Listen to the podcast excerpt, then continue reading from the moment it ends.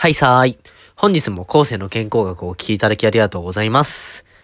はいさーいっていうのは、沖縄の方言で男性がこんにちはって挨拶するときに使うものらしくて、一般的にはこちらが使われるみたいなんですけど、女性ははいたーいって言うらしいです。ちょっと今日パートナーからお聞きしたので、試しに使ってみました。はい。で、今日なんですけれども、テーマが酸化になります。昨日ですね、10日のお話をしまして、あの、血糖値流れやすいものを食べると、あの、糖質が余ってしまって、余った糖とタンパク質が結合して老化に結びつきますよっていう10日の話をしました。で、今日は酸化っていうところなんですけれども、昨日ですね、10日は焦げ、酸化は錆っていう表現をしました。でなんですけど、錆びてる人っていますかってとこで、まあ、ちょっといきなりの入り方なんですけど、あの、自分のこと錆びてますよっていう人、いますかね？多分いないと思うんですけど、っていうかあの、多分ニュアンスが伝わってないと思うんですけど、錆ってどういう時に使われる言葉かっていうと、金属が錆びてたりだと思うんですけど、あの、最初は出来上がりの釘だったりするとピカピカしてるんですけど、だんだん風、風だったり水に浴びると、あの、錆びてきて茶色くなってくるってものを錆びって言うんですけど、これなんで茶色になるかっていうと、酸素が金属と結合して茶色くなってるんですよね。となると、人間と酸素が結びつくとどうなるかっていうと、酸化ってものになるんですよね。金属の釘の錆でいう茶色のように、人間バージョン、バージョンで同じことが起きてるってことです。で、この酸素なんですけど、生きていくのに不可欠じゃないですか。やっぱりあの、息を吸わないで生きていける人っていないと思うので、水だったり食べ物だったりは、あの、数日、まあ、長ければ食べ物だと1ヶ月とか食べなくても、あの、知らなかったりもするんですけれども、酸素の場合はもう2、3分、あの、供給が途絶えると、もう脳とかも動かなくなっちゃうりして、あの、直接的にも、直接的に死の危険にさらされてしまうので、めちゃくちゃ必要なんですけれども、じゃあこの酸素ですね、呼吸して吸ったら何に使われてるか、皆さんご存知ですか？僕ももちろん最初はよく知らなかったんですけど、調べたところですね、まずエネルギーを生むのに使われてるってことが分かりました。細胞ですね、細胞。体って37兆個の細胞でできてるんですけど、それがしっかり動く力を持って、あの日々活動してるじゃないですか。その細胞の一つ一つの中にですね、ミトコンドリアってものが300匹から400匹くらいいるんですけど、それが ATP っていう、あの、実際に人が動くためのエネルギー、細胞を動かすためのエネルギーを作ってくれています。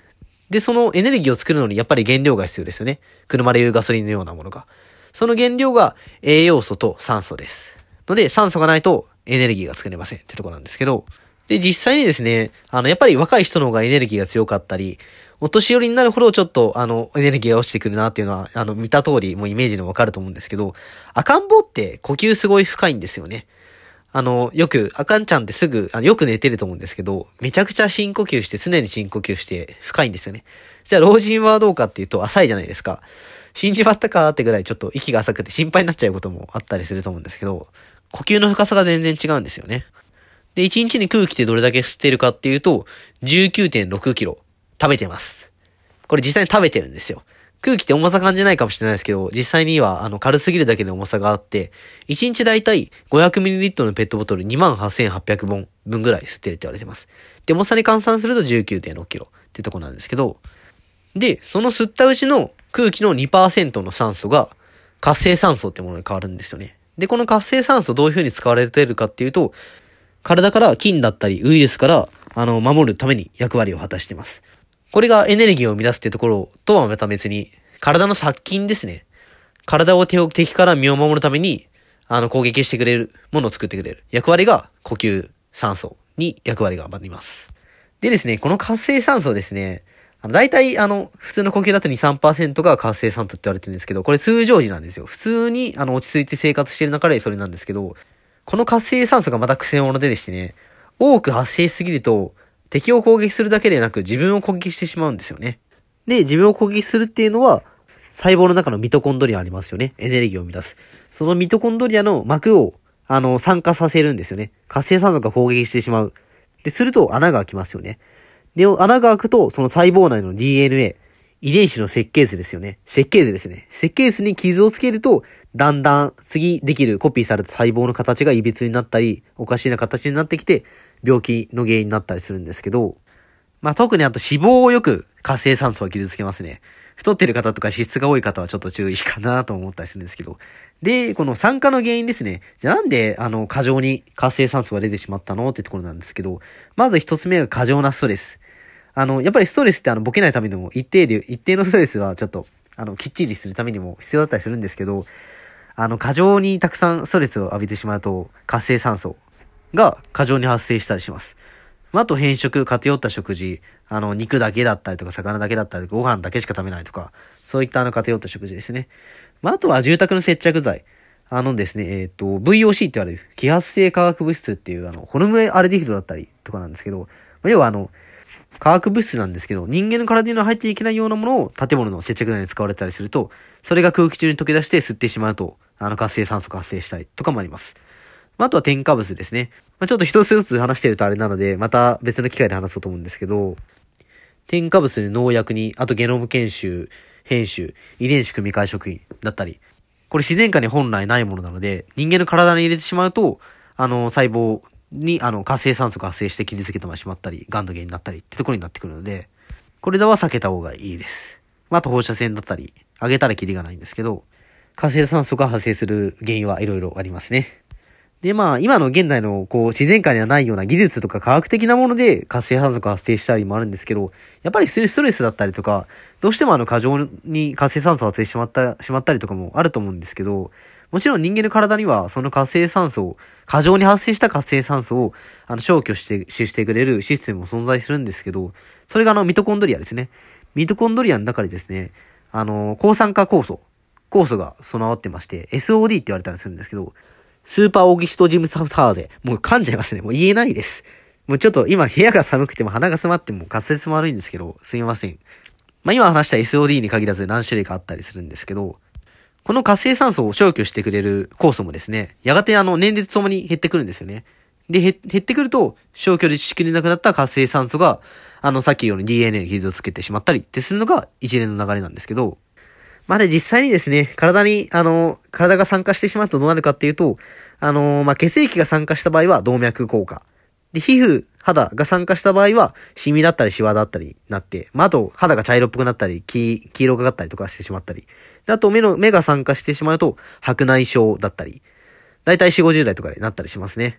で、あとは髪の毛が酸化したりすると、白髪だったり、あと脱毛だったり。まあ、あとそうですね、日々の悩み的なところで言うと、太ったり冷えたりとか、まあ、あと頭痛くなったり、だるくなったりとか、免疫力下がったりとかにもありますし、あと、まあ、アレルギーとかもそうですね。まあ、そういう普段の不調につながってきたりしますね。まあ、目で言ったりすると、紫外線だったりが活性酸素を発生させる原因になったりするので、紫外線活用のコンタクトを使ったりするのも有効な手かなと思いますね。まあ、あと活性酸素を、呼吸と直結すること、分かったと思うんですけど、2%から3%吸った空気の、がどうしても活性酸素になってしまうので、まあ、あの、守備で走っている方などもいらっしゃったりすると思うんですけど、そういう参加って面では、あまりあの全力で走ったりとか本当はしない方がいいんですけど、まあでも精神的なリラックス効果があったり、あの、いろんな面から角度変えてみると良かったりもするんですけど、ので、あの、一概にダメとは言えないんですけど、まあでも、フルマラソンあったりすると思うんですけど、42.195キロ。を全力で一気に走ってしまうっていうところなんですけど、これ結構、一説では1年分の活性酸素が体内で発生してしまったり、ってことも言われたりしてまして、まあ実際にフルマラソンとか、まあずっとマラソンしてる人って結構老けてたりしている人が多いんですけど、どうしても、あの、老化が促進しやすかったりするので、まああとは汚れた空気とか場所にいると活性酸素が10倍発生するって言われてますね。10倍ってかなりですよね。まあなんかヤンキーとかも一人だと全然意外といいやつだったりしますけど、10人に増えたりすると団結してもめちゃくちゃめんどくさくなったりってとこで、まあ、活性酸素も同じような感じで、大量に発生すると、あの体の中でややこしいことになってくるんですけど、まあでも人間の設計図である、あの DNA に傷つけられちゃたまったもんじゃないです、ないじゃないですか。ので、まあもちろん防ぐ方法って、防ぐ方法というか、これ防ぐ方法というのは、あの、できるだけ減らすってところですね。もうなくすのはかんあの絶対無理なので、呼吸している以上は。できるだけ減らして、あの、できるだけ元気でいようっていうところなんですけど、まあ対策としてなんですけど、まあ、ちょっと栄養素のお話ししていこうと思うんですけど、まあ、まず有名なのがビタミンエースって言われているもので、ビタミン A と C と E ってものですね。ビタミン A だと緑黄色野菜だったり、C だとまあレモンとか有名ですけど、E だと、まあくるみだったりナッツ類だったり、油ですね。に入ってたりしますね。で、あとはカロテノイドってもので、これもさっきのビタミン A につながるんですけれども、アルファカロテン、人参だったりですね。まああとリコピンのトマト。で、あとはルテイン、ほうれん草に入ってたりしますね。こういうものもすごい抗酸化作用があります。まああとは指キノンってものですね。これ、あの、どういうものかというと、あの、歩酵素9点、高級点と呼ばれたりするんですけど、ミトコンドリアに、あの、エネルギーの原料となるものを運んでくれてる、運んでくれるものなんですけど、これがないと、そもそもミトコンドリアでエネルギーを生む作業ができなかったりするので、めちゃくちゃ重要です。で、これは、まあ、えっ、と、肉とか魚には多かったりするんですけど、野菜にはもちろん含まれてまして、ブロッコリーだったり、まあ、いろいろあるんですけど、これもまた調べていただければなと思います。で、あと、葉酸ですね。これも抗酸化作用が高いです。で、葉酸って妊娠にすごい重要だなってイメージあると思うんですけど、実際に産婦人科で処方された方などもいらっしゃると思うんですけど、これあの、葉酸足りてないとどうなるかっていうと、あの、赤ちゃんですね、えっ、と、卵子と精子がくっついたの受精卵できますよね。で、実際どういう風に赤ちゃんができるかっていうと、最初に神経根爆発っていう爆発が起きるんですよね。爆発が起きた時に、ファーンって飛び散った時に伸びたのが神経なんですよね。で、その神経に肉がついて、あの、成長してできたのが腕だったり足だったり、まあ、あと脳神経だったりするんですけど、この時葉酸が足りないと、あの、爆発が不発に終わったりして流産になってしまったりだとか、まあ、あと、脳神経が一個足りなくて、脳に、あの、障害が出てしまったり、まあ、ひどい場合はもう腕がなくなったりし、っていう場合があったりするんですけど、で、この尿酸はですね、食べ物だと海苔だったり、ケールだったり、お茶だったり、海藻類もそうですね、とかに含まれてたりします。まあ、あと、ファイトケミカルって言われているものですね。これはですね、植物の栄養素でして、人間とか動物には備えられてない植物があの防衛反応で自分の体を守るためにできたあの化合物なんですけど、これを人間の体に入れるとすごい、あの、植物だけでなく動物に入れると、あの、すごい抗酸化作用があるっていうことが近年の研究で分かって、まあの、CM とかテレビとかでも、あの、いろんなところで広告されてたりしてますけど、カテキン、イソフロブン、イソフラボンだったり、リコピンとか、いろいろありますけど、それ全部総称してファイトケミカルスって言います。これは大体野菜の種だったり皮だったりってとこに、まあ普段食べずに捨てられてしまうところに含まれてたりするので、あの、そういうものをしっかり食べた方がいいかなと思います。まあでも農薬とか使われたりすると逆効果だったりするので、しっかり無農薬のいい野菜の種とか皮とかをしっかり調理して食べるとよりいいかなと思います。結構本屋さん行ったりするとあの、そういう癌を、癌を予防、癌を予防するためのスープとか野菜スープとか売ってたりするので、そういうのを見て、あの、いろいろ作っていただければなと思います。で、今最初に話した順番から、あの、抗酸化作用がどんどん強くなっていくってものです、実は。ので、あの、有名なビタミン A、C、E ってもちろん抗酸化作用あるんですけど、一番最後に話したファイトケミカルスとか葉酸とか有機能ってところと比べると全然もう差が歴然としてて、ファイトケミカルスはもう今一番抗酸化作用がすごいあって、DNA で傷ついたものを修復したりだとか、あの、複製を抑制、まあ、癌細胞が増えたりしてるのを抑制したりだとか、でも、最先端のもの言ってるので、これに注目することが酸化予防ってところにつながると思うので、まあ、あの、最近よく聞くアンチエイジングってものですね。につながると思うので、まあ、最低限の知識つけて食べるものを選んでいってくれればなと思います。はい。本日もありがとうございました。またよろしくお願いいたします。